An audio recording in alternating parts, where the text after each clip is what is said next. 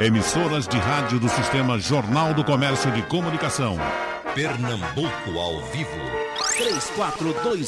3421-3148. Rádio Jornal. Pronto, já estamos aqui.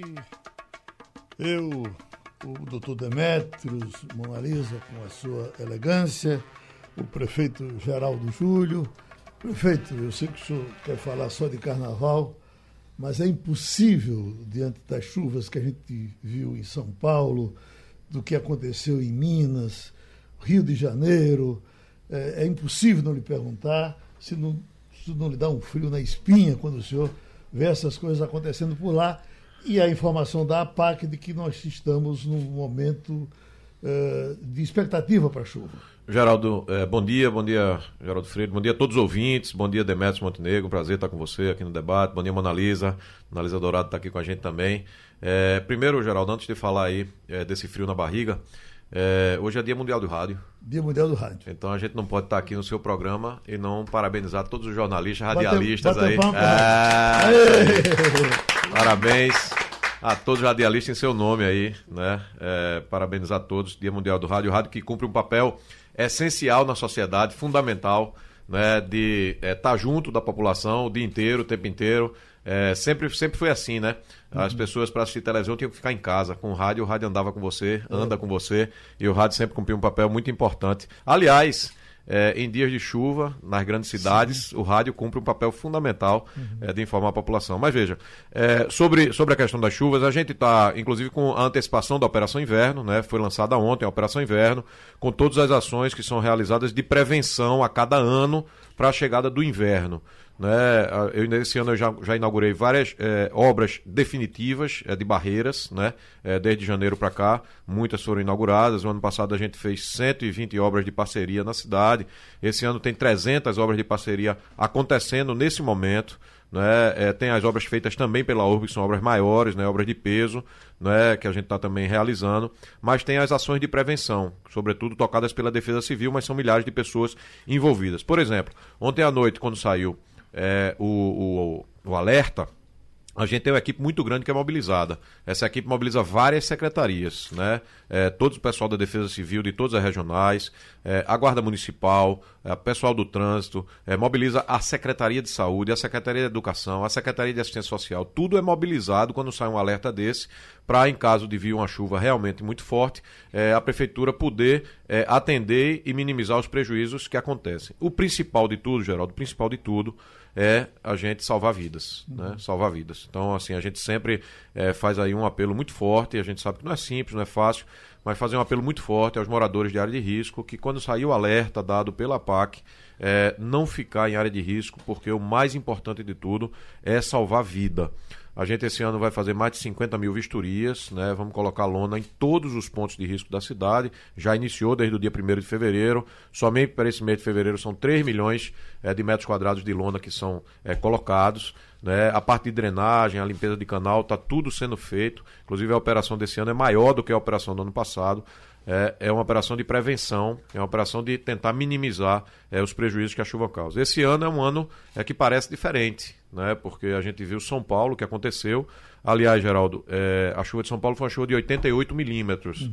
É, nós já tivemos muitas chuvas maiores do que essa. Né? É, no ano passado, em junho, nós tivemos uma chuva de 174 milímetros. É mais do que o dobro a chuva que aconteceu e, lá em São Paulo permite, essa então, semana. Já que a gente está falando dessa questão da, da infraestrutura, é, para além da questão dos morros, que é a mais preocupante, que, que tem que se colocar de fato essa atenção, como o senhor está dizendo, e ainda por cima, né, pedir às pessoas também que, que, que saiam no momento de chuva. É, como é que fica a questão da drenagem das ruas e, do, e da recuperação dessas próprias ruas que causam toda uma imobilidade da cidade, no, principalmente no momento de chuva? A gente já tem um trânsito bastante complicado. Ontem, por exemplo, né, com um protesto, foi um dia de causa absoluta na cidade. Com chuva, isso se isso potencializa. Tem razão, é, é, é muito é importante esse ponto. Quais, né? são, semana passada, quais são os cuidados em termos de, né, da drenagem passada a gente lançou um programa de 30 milhões de reais de recapeamento de vias, né? Você sabe que a pauta de buraco na cidade já foi uma pauta que rodou muito, né?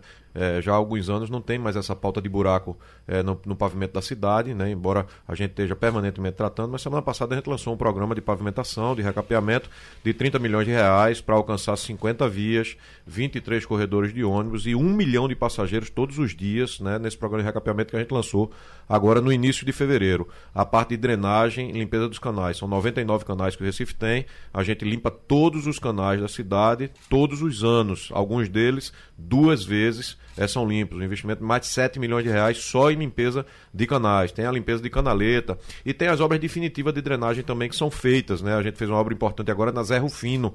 Né? Vamos ver durante o inverno com as pancadas de chuva se aquela obra foi suficiente ou se ainda tem obras complementares a serem feitas do que estão lá. A gente já chegou a 100 obras de drenagem definitivas, por exemplo, na frente é, da reitoria da Universidade Federal, era um ponto muito crítico. Ali na Antônio de Góes, no Pina, também era um ponto muito crítico. Então a gente já fez mais de 100 obras de drenagem na cidade para melhorar. Agora, o mais importante, é, Mona Lisa, e aí é, eu queria reafirmar aqui, às vezes as pessoas até é, não compreendem, não é, não é uma coisa muito fácil de explicar, mas é, eu sou presidente da América do Sul, do ICLEI, que é a Rede de Municípios Sustentáveis, né? Milito na ONU, né? porque hoje a pauta número um da ONU é, é a crise climática que o planeta vive.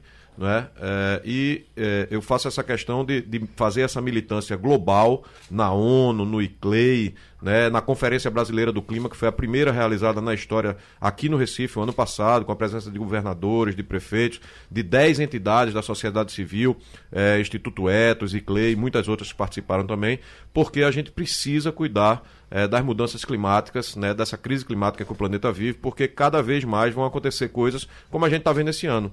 Né? De repente, em um ano, chega uma chuva daquela em Minas Gerais, né? me parece que dezenas é, de, de, falecimentos, né? de mortes, infelizmente, né? acontecendo isso. Né? É, em Vitória do Espírito Santo também, aliás, em outras cidades do Espírito Santo. Em São Paulo, essa semana, é, eu vi muitas entrevistas é, lá em São Paulo, as pessoas dizendo: eu nunca vi isso nos últimos 20 anos, eu nunca vi isso nos últimos 30 anos. Né? Eu estava até dizendo que a chuva de lá é chuva menor do que o que já aconteceu aqui. Mas a gente está vendo que no Brasil esse ano está chovendo muito. Né? É, isso vai acontecer ano a ano. E vai se ser planejamento, né? Vai ser aprofundado ano a ano, né? É, se a gente não tiver uma atitude global de enfrentamento às emissões de gases do efeito estufa para reduzir essas mudanças climáticas, né? Sem isso, essas pancadas de chuvas e outros fenômenos naturais, elas vão continuar acontecendo e piorando. Então, por isso eu tenho essa militância também na questão da sustentabilidade. Às vezes as pessoas não entendem, porque o tema sustentabilidade às vezes parece que é longe do dia a dia das pessoas, mas não é não. Está na porta da casa de todo mundo. Prefeito, deixa eu fazer duas referências. Com relação aos buracos, é verdade, eh, as pessoas que nos escutam sabem como a gente reclamava aqui de buraco. E chegou um tempo que eu digo, isso não vai se acabar mais não. E eu posso lhe assegurar que eu tenho andado por aí doido para ver buraco e não tenho visto.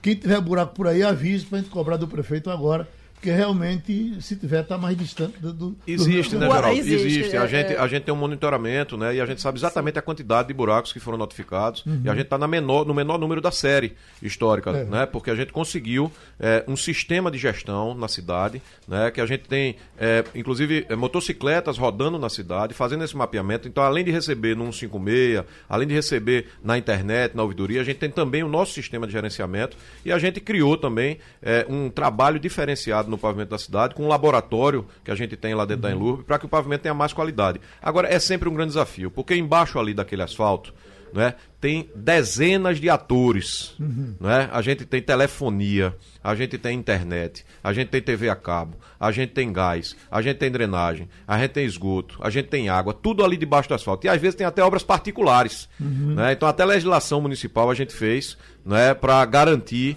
é, uma gestão melhor é, do pavimento também, porque às vezes a gente termina de fazer um recapeamento, o recapeamento é aquele que passa inteiro o asfalto, não é o tapa-buraco. É, termina de fazer um recapeamento, daqui a pouco tem alguém quebrando na mesma semana. Mas né? é Isso, sem dúvida nenhuma, é um prejuízo grande, porque depois. Também, é, né? é fiscalização e multa. A gente tem Sim. milhões de reais de multas aplicados né, a empresas que fizeram Atenção, essa intervenção, quem tiver buraco aí, Quem tiver buraco aí, comunique que é para a gente tapar hoje ainda. Aí eu pergunto, prefeito, agora uma coisa que é, é espantosa é a, a, a, facilidade com que as pessoas jogam coisas nos canais. O que mais lhe chamou a atenção nesses trabalhos, por exemplo, no canal do Arruda? Olha, é, eu, Geraldo, Uma recentemente. Cama, um sofá. Recentemente, é, é, matérias em cima do canal da Ruda, que hoje em dia todas as matérias que são feitas é, pelos sistemas de comunicação, eles sempre falam da necessidade das pessoas não jogarem. Uhum. Né? Eu, já tive, eu já vivi tempo que era muito mais só a crítica, porque o canal estava sujo, como se a prefeitura eh, não tivesse atenção e não fizesse o trabalho de limpeza. Com o tempo e a parte de esclarecimento e a parte eh, de trabalho na parte de educação ambiental, os sistemas de comunicação, a imprensa, isso é super importante, eh, tem ajudado muito é, na orientação e no trabalho de é, conscientização das pessoas de que qualquer coisa jogada na cidade, mesmo que não seja ali no canal, aquele lixo que aparece no canal da Ruda, ele não é jogado diretamente no canal da Ruda. Tem uma parte que sim, mas tem outra parte que é jogada em outros córregos, tem uma parte que é jogado nas calçadas, nas ruas, é, nas praças e que termina é, levado pela chuva a cair em algum, alguma é, galeria de drenagem ou em algum córrego que vai jogar no Canal do Arruda. O Canal do Arruda ele é alimentado por 14 córregos. Uhum. Né? Então não é só. Aquele lixo não foi jogado diretamente todo no Canal do Arruda, foi jogado em várias áreas ali da cidade e foram levados até o Canal do Arruda. Hoje em dia, os sistemas é, de comunicação e a imprensa ajudam muito a dizer, ó, a prefeitura está limpando aqui, está gastando aqui milhões de reais ou milhares de reais no Canal do Arruda, nos, no, todos os canais são milhões é, de reais, mas é importante que as pessoas é, não joguem. Eu vi uma reportagem de televisão, Geraldo, de quase 50 anos atrás. Uhum. Quase 50 anos atrás. Uma pá carregadeira tirando lixo do canal do Arruda. Então eu acho que assim, esse é um trabalho permanente e esse trabalho de educação, de conscientização é fundamental. A imprensa tem um papel é fundamental, né, para que a gente cada vez mais, né, tenha menos descarte fora do lugar. Eu, eu vi, acho que esse é um trabalho importante para qualquer uma, cidade. Eu ouvi uma reclamação, prefeito, que eu achei pertinente. O pessoal pede mais lixeiras uh, nessas imediações de canais. Eu não estou me lembrando se, se nós temos as lixeiras suficientes para atender para o camarada você botar no canal, botar na lixeira. Já tem uma parte do lixo do canal, isso é muito importante que você levantou. Tem uma parte do lixo do canal que não é lixo de lixeira. É, e nem é lixo de saquinho daquele que você deixa na frente de casa e o caminhão de coleta apanha. Uhum. É, por exemplo, televisão, bujão de gás, sofá, é, poda de árvore, resto de metralha, é, garrafões, coisa grande. Só né? não vem dinheiro. Né? É, coisa grande, né? É, a gente vê cadeira plástica, essas coisas todas. A prefeitura é, não tinha um ponto de coleta específico disso. Na nossa gestão, a gente criou a Ecoestação, que é um ponto de coleta, são 13 espalhados na cidade, que é para receber esse tipo de lixo. Então, é, fez uma reforma em casa, tem um resto de metralha, até um metro cúbico, você leva lá na Ecoestação e entrega de graça né? Você não precisa pagar por aquilo ali. É, um sofá velho, um colchão, né? uma geladeira, um ventilador, tudo isso, que não é o lixo de saquinho que você bota na frente de casa para o caminhão de coleta levar, você pode entregar na ecoestação, é de graça, né? São 13 espalhadas na cidade, tem ali na Gamenon Magalhães, tem ali na Ibiribeira, né? É, na Mascarenhas de Moraes, são 13 espalhadas, tem no Ibura, são 13 espalhadas pela cidade que recebem esse tipo de lixo. Uhum. Esse tipo de lixo, o caminhão de coleta não leva, o caminhão de coleta leva o saquinho do lixo, é, que, que, é, que é aquele padrão que é colocado é, no caminhão e levado para o aterro sanitário. É o da ecoestação. 13 é suficiente, prefeito, para o tamanho da cidade, para o volume de, olha, de lixo que, que é suficiente, é produzido? Suficiente pela capacidade, sim. Talvez se tivesse mais e mais perto ainda da casa das pessoas, né, fosse ainda melhor. Né? Evitasse talvez não, mas melhorasse, né? Mas já são 13, né, espalhados. Não tinha nenhuma, era zero. Agora já tem 13 e de lá esse lixo ele é separado, uma parte é reutilizável, outra parte é reciclável e a outra parte vai para aterro. Deixa por gentileza, Mona, vamos trazer o infectologista também. Para um infectologista, qual é o tempo mais preocupante? É o tempo da chuva ou o tempo do, do, do, do sol? Sem dúvida o tempo da chuva. Da né? chuva, é? Da chuva. Mas antes de qualquer coisa, obrigado pelo obrigado. convite de estar aqui uhum. é, nessa, nessa mesa tão honrada, né? Bom, mas para gente a, a, chuva é bem mais complicado, até porque existem as doenças endêmicas que vêm junto com a chuva e mesmo a chuva, principalmente a chuva nessa época de calor, aí traz à, tona né, o medo da, das arboviroses. Uhum. Porque aí é um conjunto, é, é uma situação ideal para a proliferação do mosquito. A gente estava falando aqui de lixo. O que é estava passando na sua cabeça aí enquanto o senhor estava ouvindo a gente falar? É, essa história do, do, lixo dos canais e dos córregos, eu me lembro que há, há uns 10, 12 anos atrás, eu trabalhei na, na prefeitura especificamente no programa de controle da filariose. Uhum. E a gente fez um trabalho justamente nessas áreas onde tinha uma maior prevalência de filariose e um, do, um dos focos do trabalho era a, a, limpeza ambiental. E era um problema muito sério, porque é, a prefeitura fazia essa, essa limpeza dos canais, principalmente ali em Água Fria, no córrego do Deodato, tem um canal ali na... E Com uma semana depois, tinha exatamente essa mesma característica de lixo. E veja que eu sou vice-prefeito de Água Fria. pois é. eu não resolvi esse problema. então, bom, hoje a filariose praticamente não existe mais em Recife, mas estou vendo que o problema do lixo continua, o lixo nos canais continua no meio, do mesmo jeito. Né? Uhum. Então é uma questão muito da, da educação e da cultura da, das pessoas. Também. Carnaval, Analisa Dourado? Vamos para o carnaval. Aí a gente tem é, assuntos distintos. Vamos começar então com, com o doutor Demétrio, já que a gente terminou aí falando né, de, da questão de saúde. É, existe a, a, ameaça né, do coronavírus no ar, doutor Demetrios, mas para além dessa, dessa ameaça, é muito comum o aparecimento de surto de viroses nesse período é, pós-carnaval, né? E, e, apesar da multidão e do contato físico, que é quase inevitável né, nesse período, é possível se precaver de, de, dessas viroses, do, dos resfriados e das viroses pós folia e como, como evitá-los, né? Lógico, na verdade, é sempre o que você fizer para melhorar a questão de higiene e, e os cuidados pessoais, isso vai trazer benefício. Né? Então, só para deixar claro que é, as pessoas precisam fazer isso, mas não só pensando no coronavírus. Então, até o momento, não existe circulação do coronavírus no Brasil e esperamos que não, não tenhamos essa, essa situação. Então, ninguém hoje precisa se preocupar com, com o coronavírus. A preocupação são as outras viroses, realmente.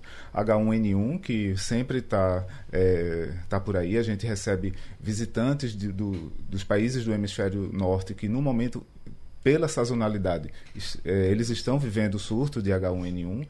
Então, é, é precisa tomar esses cuidados, que é basicamente a questão da, da, lavagem das mãos. Eu sei que dentro de uma folia de carnaval é quase impossível você encontrar água e sabão disponível para ficar lavando as mãos. Mas vale colocar é, então álcool em gel. Um álcool em gel, até porque você vai, vai comer em algum momento, então é importante uhum. você ter o álcool em gel. E quando você não tiver nem água e sabão, nem o álcool em gel, fazer o possível para não é, colocar as mãos em contato com o rosto, né? a mucosa da boca, do nariz e dos olhos, que no final das contas o, o grande vetor é, de doenças infecciosas são nossas mãos.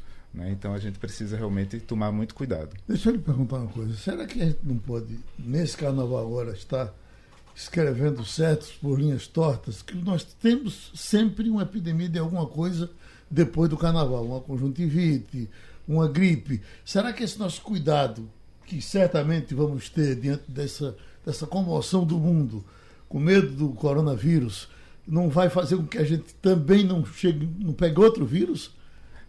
É, mas isso é o que se espera, né? Então, uhum. nas reuniões que, que estamos tendo na, nas secretarias de saúde, tanto do Estado como da Prefeitura, é, essa é uma esperança uhum. de, é, após o Carnaval, o número dessas infecções que são transmitidas pelo ar e pelo contato é, da, das mãos e pelo beijo e pelo diminua justamente por esse medo que as pessoas já estão do uhum. coronavírus. Então, mas isso, isso é muito bom porque as pessoas precisam começar a se educar antes até do, de, de, uma possível epidemia, de uma possível circulação de vírus.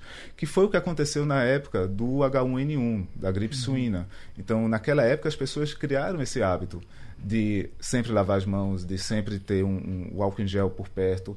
Lembrando o seguinte, o álcool em gel é um instrumento extremamente útil e importante, mas é, não exclui a necessidade realmente da água e do sabão, porque se a mão já estiver suja, não vale a pena só colocar o álcool em gel. Então, se tiver já com sujidade visível, é melhor realmente procurar água e sabão. Parece que o prefeito quer lhe perguntar. Geraldo, eu ia dizer, toda vez eu venho, venho para cá e fico respondendo perguntas, hoje eu vou perguntar. Todo mundo está falando aí, trazendo muitos esclarecimentos né, importantes aí. Eu acho super importantes esses esclarecimentos para todo mundo, né? É, eu queria também é, é, só fazer um, um, lembrete, Geraldo, já que a gente está é, com a probabilidade de um dia de chuva num tempo de verão tão quente, né, de calor tão forte é, essa coisa é, das arboviroses, né? É, o mosquito Aedes aegypti é, tá, tá o melhor momento para ele, porque tempo de muito calor é, e a chuva, né? Então relembrar todo mundo aquela história de olhar em casa, né? É, no quintal de casa, nas áreas externas, é, para não deixar é, nada que possa acumular água ali, porque essa chuva que está dando agora, com o tempo quente que a gente está vivendo é, no Recife, favorece muito a Aedes aegypti. E esse trabalho é um trabalho de todo mundo, é, também porque a maioria dos, dos focos né, do mosquito estão dentro de casa. Uhum. Não estão nas ruas, nos canais e tal, estão dentro de casa, onde é, tem água limpa. O Aedes aegypti ele gosta de, de água limpa. Né? Isso é uma coisa super importante. Mas com os esclarecimentos aí que o doutor Demetrio está trazendo, eu queria é, é, colocar um pouco. Ele está falando muito da, da limpeza das mãos, eu acho que esse também é um ponto fundamental. É, e também, doutor Demetrio, talvez não para a questão é, das infecções, mas para a saúde no carnaval. É, e a gente está vivendo um tempo muito quente. A gente viu a APAC, acho que três semanas atrás, Geraldo, dizer que é, o Pernambuco bateu recorde de calor. Uhum. Né? E a gente sabe que no carnaval as pessoas estão na rua brincando o calor muito grande. Então eu acho que é, talvez também, doutor Demetrios, a importância da hidratação, né? além da questão da, das infecções, né? É, com a higiene, a limpeza das mãos, mas a hidratação também acho que é um ponto muito importante, né? Sem dúvida, extremamente pertinente essa, esse seu comentário, que as pessoas bebem muito, muita bebida alcoólica e esquecem da água. E aí você vai acelerar esse processo de desidratação. Então, muito álcool, muito calor e pouca água. Então, isso só vai trazer pro, mais problemas ainda. E uhum. lembrando e pegando também o mesmo caminho, a questão da alimentação, né? Então, sempre observar as condições de higiene, procurar sempre as barracas de rua que estão credenciadas pela vigilância sanitária da prefeitura, porque aí você sabe que passou por uma fiscalização, passou por uma orientação de, de higiene e você se sente mais seguro a se alimentar sem ter o risco de pegar as doenças diarreicas que também são comuns nesse, Doutor nesse período. Um, uma colega sua passando por aqui falando de, de infectologia, ela me chamou a atenção para uma coisa que a gente faz tão naturalmente, eu faço, o prefeito faz, eh, Cacá faz, Monalisa faz, de, que a gente, em eventos como Carnaval, por exemplo, a, a gente pega um, um, um, balde, enche esse gelo de balde, pega, por exemplo, a nossa cerveja eh, natural, bota para ela gelar naquele balde e, por uma questão de economia de espaço, etc., fica usando aquele gelo que infelizmente andou misturado com a garrafa que podia estar contaminada. E, e, e o gelo ajuda, inclusive, na, na, na proteção do, do, da bactéria, às vezes. Né? Exato. Isso é uma conduta que não deve ser feita. Uhum. É, é até meio estranho, né? Assim, normalmente eu não tomo gelo. Não? em restaurante, em, em, minha ou, ou vem a água gelada ou eu não tomo nada, mas eu não uso gelo de, de restaurante nem de bar, nem, porque você não, não sabe, sabe a, a procedência da água. A né? procedência. Né? E, não, e, e, pode até ser de uma boa procedência, mas a manipulação pós a abertura daquele saco, né? A pessoa bota a mão ali, não sei se lavou as mãos. Então hum. minha, minha esposa diz que eu sou meio doido, mas. mas não, mano. Prefeito, para a estrutura, para a questão da estrutura né, do, do carnaval, um dos grandes gargalos no carnaval, principalmente no, no bairro do Recife, tem sido a volta para casa é, todos os anos. Né? Há sempre um problema da, da falta de transporte suficiente para a multidão que circula pelo bairro, da falta de fiscalização dos táxis, que muitas vezes não querem levar as pessoas se o, o, o trajeto for curto. É, tem a questão também dos arrastões no, nos fins da noite, principalmente ali naquele entorno né, do, da, da, das estações de ônibus, enfim. Como é que, que se vai garantir este ano que seja diferente, que não haja esse tipo de transtorno, é que se garanta uma oferta de transporte adequada, suficiente e que se evite com segurança pública é, esses arrastões ou esses episódios de violência? Boa, boa pergunta, Mona Lisa. É, eu acho que é, com relação à questão da segurança, o governo do estado deu uma coletiva né, esses dias, é, mostrando uma ampliação né, do, do número de é, policiais que vão ser é, lançados, né, como eles falam, é, durante o carnaval. Acho que isso é uma coisa muito importante. Né? Um, parece que um investimento de mais de 10 milhões de reais do governo do estado específico para os polos de carnaval é, em todo o estado, e isso naturalmente envolve muito o Recife, Olinda, enfim, as cidades onde a gente tem o maior carnaval. Então a questão da segurança, acho que o governo do estado está com um bom planejamento. É, e com relação aos outros pontos que você colocou, é, eu essa semana estava no elevador da prefeitura, encontrei uma pessoa no elevador é, e disse, prefeito, e aí, como é que está a preparação do carnaval? Eu disse, na realidade a gente começou quarta-feira de cinza do ano passado. O carnaval do Recife é tão grande, é, envolve tanta gente da prefeitura e da sociedade como um todo, que a gente passa o ano inteiro trabalhando no planejamento. A primeira coisa que a gente faz quando termina um carnaval é uma avaliação de tudo que aconteceu e dos serviços públicos prestados para tentar melhorar. Então, é, a semana, essa semana foi dada já a coletiva de serviços né, do Carnaval da Prefeitura, tentando aprimorar tudo. Então, é, o Expresso da Folia, é, os estacionamentos públicos né, da Prefeitura, do TRF, do TRT, para ajudar quem está indo para o bairro do Recife.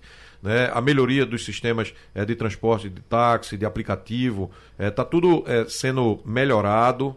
As ações tentam melhorar é, a forma de chegada e saída das pessoas nos polos. Naturalmente, por exemplo, o, o Galo é da Madrugada, que é que são milhões de pessoas. De fato, é, digamos, de diferente em relação ao ano passado, né? A que, parte que de houve registro de, de- de problemas nesse sentido, É, de- é, de- das pessoas terem que caminhar até para voltar É, a, né, a parte de casa. operação, né? A operação de cada dia a dia, de cada coisa. Por exemplo, o SAMU. Né? Nós estamos com a maior operação de SAMU da história. Temos mais de 500 profissionais envolvidos, temos 36 eh, motolâncias, temos 33 ambulâncias. Então, a maior operação do SAMU.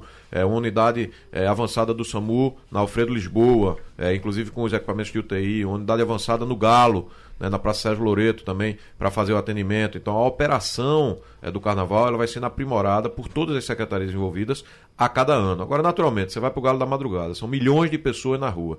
Né, todo mundo chegando praticamente no mesmo horário saindo todo mundo no mesmo horário. Se eu vier aqui para dizer a você que a gente montou um sistema de transporte que vai ser suficiente para esse- toda essa quantidade de pessoas, eu certamente né, estaria eh, sendo leviano. Né? O que acontece é que a aglomeração de milhões de pessoas no Galo da Madrugada, cada um eh, vai vendo qual vai ser a melhor opção, o horário de chegada, o horário de saída, o tipo de transporte, se é no transporte público, eh, se é no táxi, se é no aplicativo, se é o carro próprio, como é que a pessoa vai fazer, todo mundo vai eh, se adaptando e buscando a melhor forma. A gente tenta fazer a melhor operação estuda o que aconteceu no ano anterior e prepara. Com relação a toda a organização da festa, esse ano a gente vai ter o maior carnaval da história no Recife.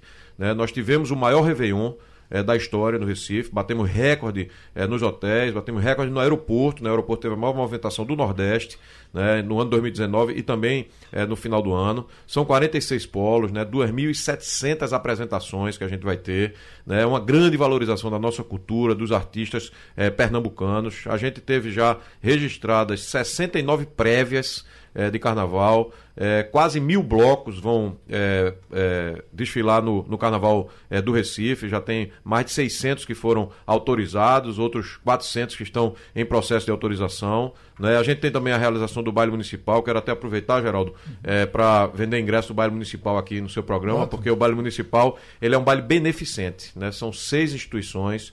eh, creches, eh, lá de idosos. Já é sábado, eh, prefeito? sábado agora, né, dia 15, é, sete horas de, de música sem parar, de dança sem parar. O baile municipal tem essa, esse diferencial que são sete horas e quem compra o ingresso do baile municipal está fazendo um gesto solidário com as, com as pessoas que são atendidas por essas instituições. Gente em tratamento de saúde, pessoas com deficiência, crianças, idosos. São seis instituições é, esse ano. A gente tem também, Mona Lisa, é, no sábado, é, uma homenagem às mulheres, né? O palco do Marco Zero é, vai ser todo é, feminino no sábado. Acho que vai ser também uma noite muito bonita. A abertura do carnaval vai ser com Antônio Carlos Nóbrega, né? Uma abertura também que a gente está com uma grande expectativa é, de mais uma vez ser uma abertura é, muito bonita. A gente teve esse ano também uma novidade no carnaval inclusivo. A gente cuida da parte de acessibilidade nos palcos da prefeitura, mas a gente teve também a escolha do rei e da rainha da pessoa com deficiência. Foi muito bonito também é, essa escolha. Tem o programa também Bora Reciclar, também uma coisa importante. Somente no bairro do Recife são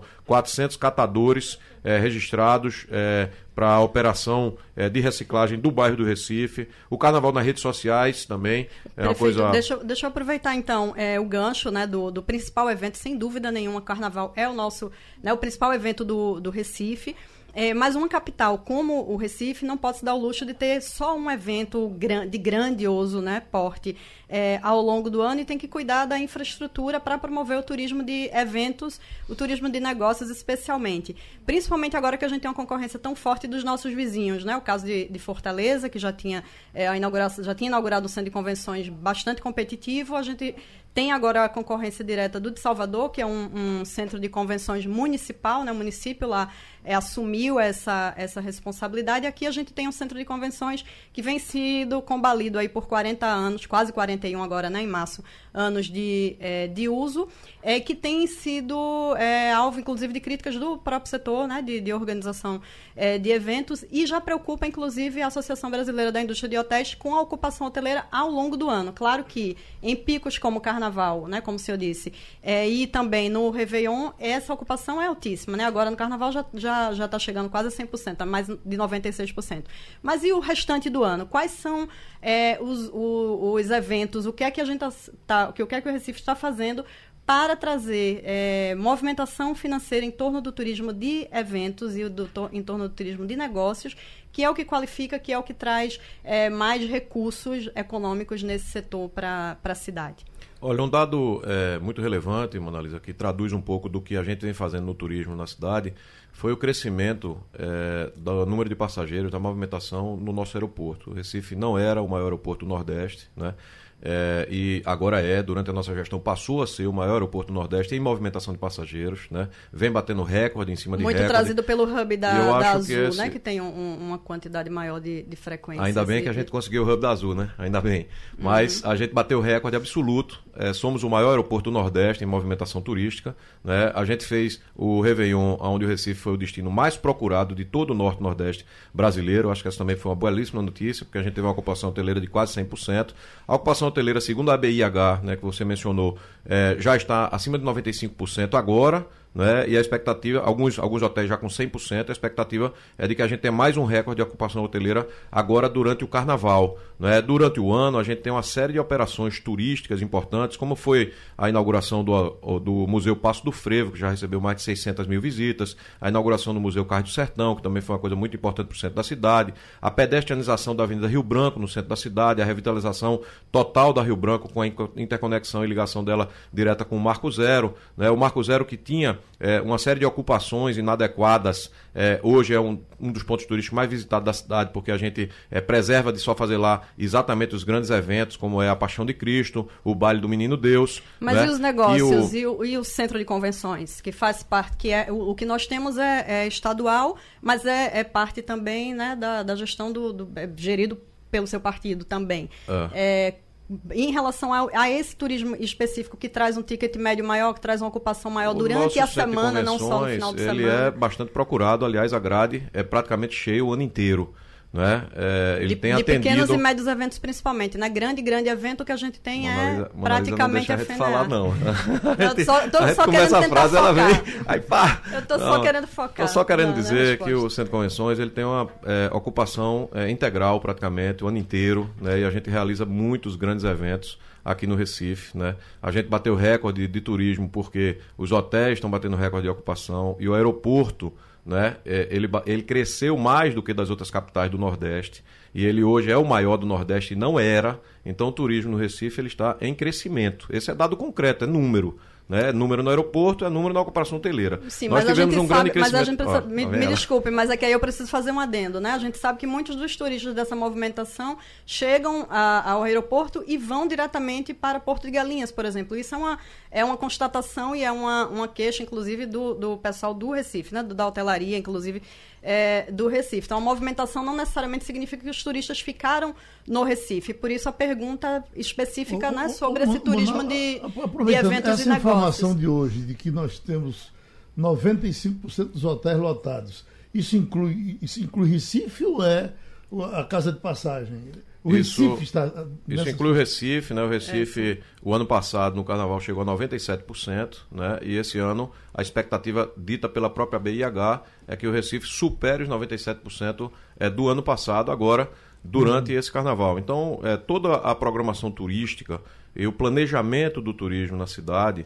né, ele é inclusive discutido com a BIH, discutido com o trade turístico. Agora em dezembro eu tive uma reunião com o trade turístico, nós apresentamos todas as ações que foram realizadas e o turismo no Recife cresceu muito nesses últimos anos, mesmo em tempo de crise.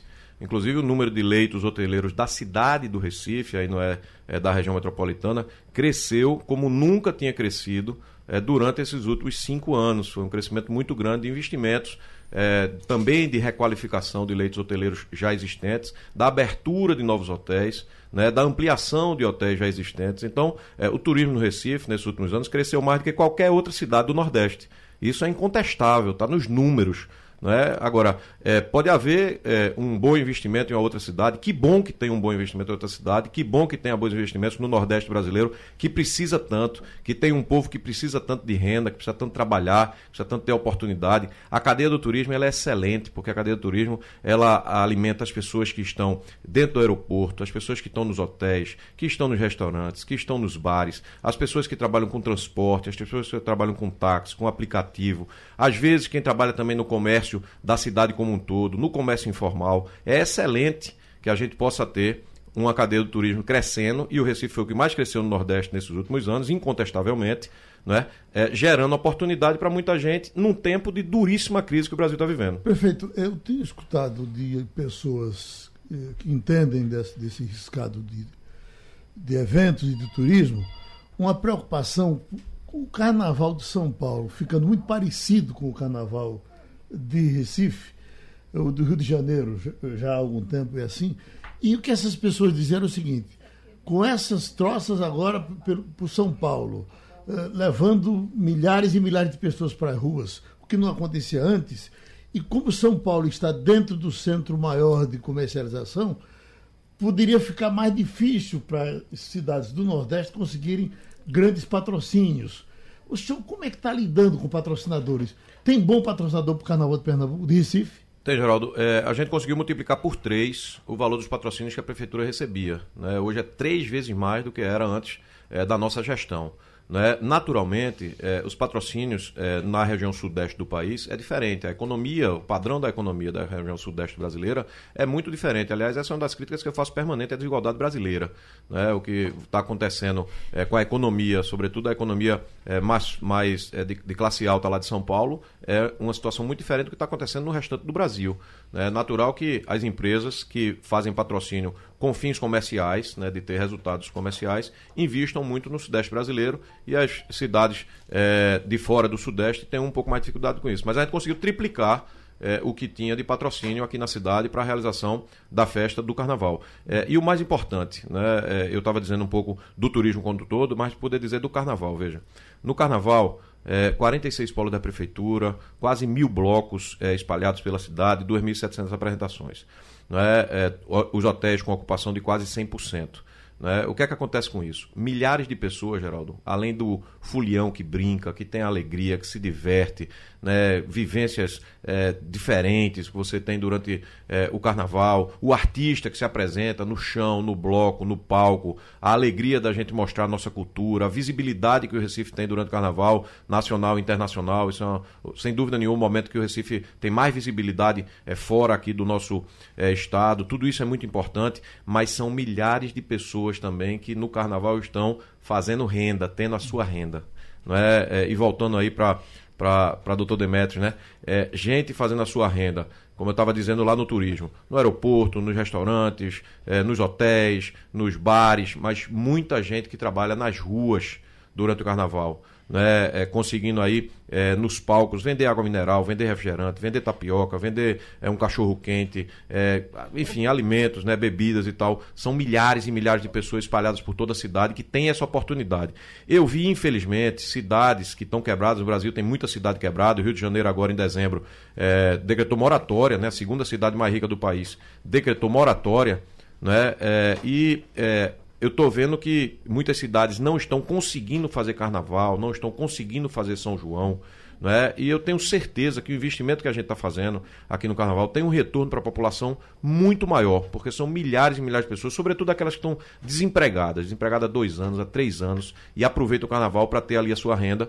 Né? É, como disse aqui o, o doutor Demetrios, é, o cuidado nosso também com a questão da vigilância sanitária, acompanhar, mas são milhares de pessoas durante o carnaval ter essa oportunidade, isso também é uma coisa muito importante de uma festividade como essa. Doutor Demetrios, o prefeito lhe perguntou agora há pouco, gostaria que o senhor perguntasse ele também, mas em cima do que o prefeito acabou de falar com relação a esse trabalhador que vende a comidinha eh, durante o carnaval e tal, e ganha um dinheirinho, e os cuidados que eu tenho que ter com essa comidinha que esse trabalhador vende, e cuidado que esse trabalhador que está lhe ouvindo agora deve ter para levar aquilo limpinho para que as pessoas não tenham problemas. É extremamente importante. É, eu sei que existe a equipe de plantão no Carnaval da Vigilância Sanitária, que esse trabalhador informal ele não tem um acesso direto, mas é, é, essa busca durante o carnaval da própria equipe para fazer essas orientações, isso é de extrema importância. Uhum. E o principal é, é, é, a conservação desse alimento, porque normalmente eles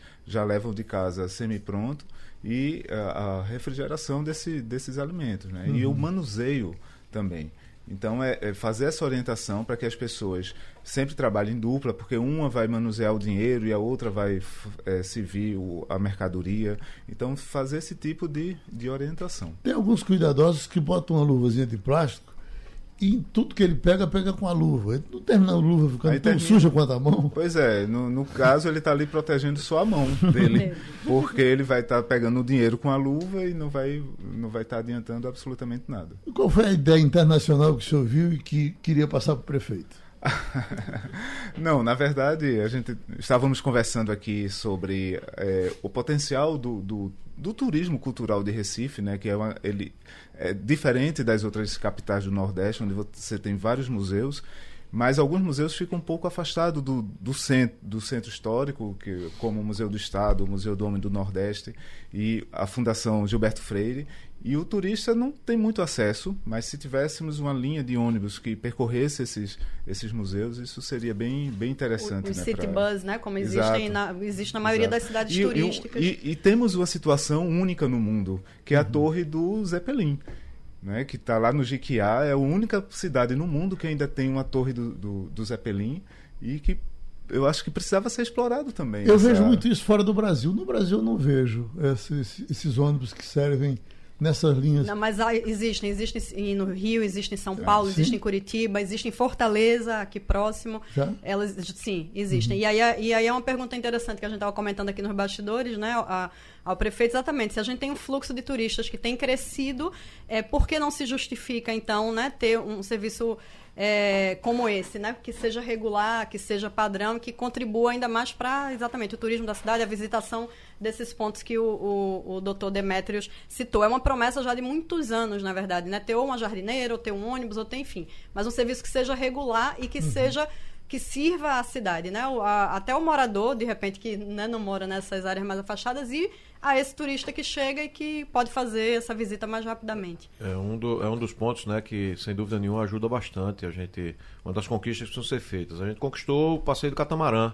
Né, que não existia e hoje em dia existe, é muito procurado, o número de catamarãs é, tem aumentado, é um passeio realmente muito bonito e tem atraído muitos turistas para a cidade também pela beleza. A gente tem o Olha Recife, é, que acontece no centro do Recife, acontece de, a pé, de bicicleta, de ônibus, né, são passeios é, muito interessantes. A gente tem o circuito é, do Recife Sagrado também, que acontece nas igrejas. Então a gente tem uma série de ações é, turísticas é, voltadas para essa visitação. E essa que o doutor Demetrio está dando é uma belíssima sugestão. Está vendo aí? Infectologista, especialista, veio aqui para nos dar tranquilidade. Ele trouxe aqui uma, uma declaração, acho que muito importante, né, com relação ao carnaval, porque na realidade, Geraldo, esse programa de hoje serve também para ajudar as pessoas a se preparar para o carnaval, que é um momento de grandes aglomerações, de muito contato físico de muita gente é, na cidade inteira, e aí existe essa preocupação aí é, com o coronavírus. Né? Eu acho que o Dr. Demetrios disse coisas importantes aqui, né? não há caso confirmado no Brasil. Essa é uma informação importante que todo mundo tem que ter aí é, essa informação consigo. Não há casos confirmados no Brasil. Né? Os cuidados a serem tomados é, com o coronavírus são iguais aos, aos, cuidados que se tomam com outras doenças é, infecciosas, como, como a gripe, o HN1N1, que é essa coisa da higiene, é, de lavar as mãos, de cuidado com os alimentos que vão, é, que vão comer. Eu acho que trazer essa é, tranquilidade, é claro que esse alerta de que todo mundo deve tomar sim esses cuidados, né? mas para que não haja nenhuma coisa diferente do que os cuidados que você tomou é, em outros anos também, porque o coronavírus não tem casos confirmados no Brasil. E se encontrar um chinês e, aí na rua, trate bem mundo, dele. Que é, todo mundo que está estudando, né? a gente conversava aqui também é, no, no, intervalo sobre a quantidade de pessoas que têm estudado isso, e, e o doutor Demetrios falou aqui, tem uma quantidade muito grande de pessoas envolvidas, do governo do Estado, é, do Ministério, da prefe... das prefeituras, do, do Hospital Vado Cruz, né? É, todo mundo envolvido, estudando, analisando. A gente, por exemplo, é, reativou uma rede é, com cientistas de vários países do mundo, é, que o nosso secretário Jailson Corrêa também participa, para troca de informações, para conhecer, para ter as informações. Nós fizemos também é, um contato para o fluxo de informações com o consulado chinês é, aqui da cidade. Então a gente está atento, a gente está é, cuidando das informações, capacitação específica para o pessoal do SAMU, para o pessoal de ponta, para o pessoal que vai trabalhar, é, bolet, é, boletins informativos, né, informações pelas redes sociais. Eu acho que esse é o mais importante para que a gente possa ter um grande carnaval. Tenho certeza que esse ano o Recife vai ter o maior carnaval da história né, e que as pessoas possam se divertir, brincar e aqueles que trabalham também possam trabalhar e a gente possa mais uma vez é, dar um show de cultura, é, de talento dos nossos artistas e de espontaneidade do nosso folião. Prefeito, o nosso tempo foi engolido em, em, em um segundo, nos diga. A sua fantasia para o baile municipal, o senhor vai de quê? Geraldo, a gente sempre é, fala um pouco da, da decoração do carnaval, da homenagem que a gente faz na decoração do carnaval. Esse ano a decoração do carnaval é de circo, né? Então a gente está mais uma vez aí o fazendo essa homenagem. De circo, não? a gente vê na hora. Agora, Geraldo, deixa eu aproveitar. Parece que já deu meio-dia ali. Já passou, mas só para lembrar, é, a gente está também ajudando aí o carnaval desse ano, porque a prefeitura no dia 21 está fazendo o pagamento do seu salário. São 180 milhões de reais. anunciamos hoje. 39 mil pessoas aí que vão ter essa oportunidade. Mais um esforço aí de uma prefeitura que está equilibrada num tempo difícil que o Brasil está vivendo. Obrigado, minha gente. Sugestão ou comentário sobre o programa que você acaba de ouvir, envie para o e-mail ouvinte@radiojornal.com.br ou para o endereço Rua do Lima 250, Santo Amaro, Recife, Pernambuco.